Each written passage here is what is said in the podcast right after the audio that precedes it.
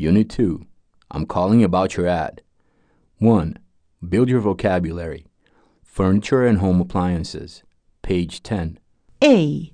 Bedroom. a bed, a closet, a dresser, shelves, a bedside table, a desk, B.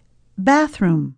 a bathtub, a shower, a mirror, a toilet, a sink, C. Living room, dining room. a couch, cushions, a coffee table, a bookcase, a rug, a fireplace, an armchair, a lamp, an end table, a table, chairs, a cupboard, D. Kitchen.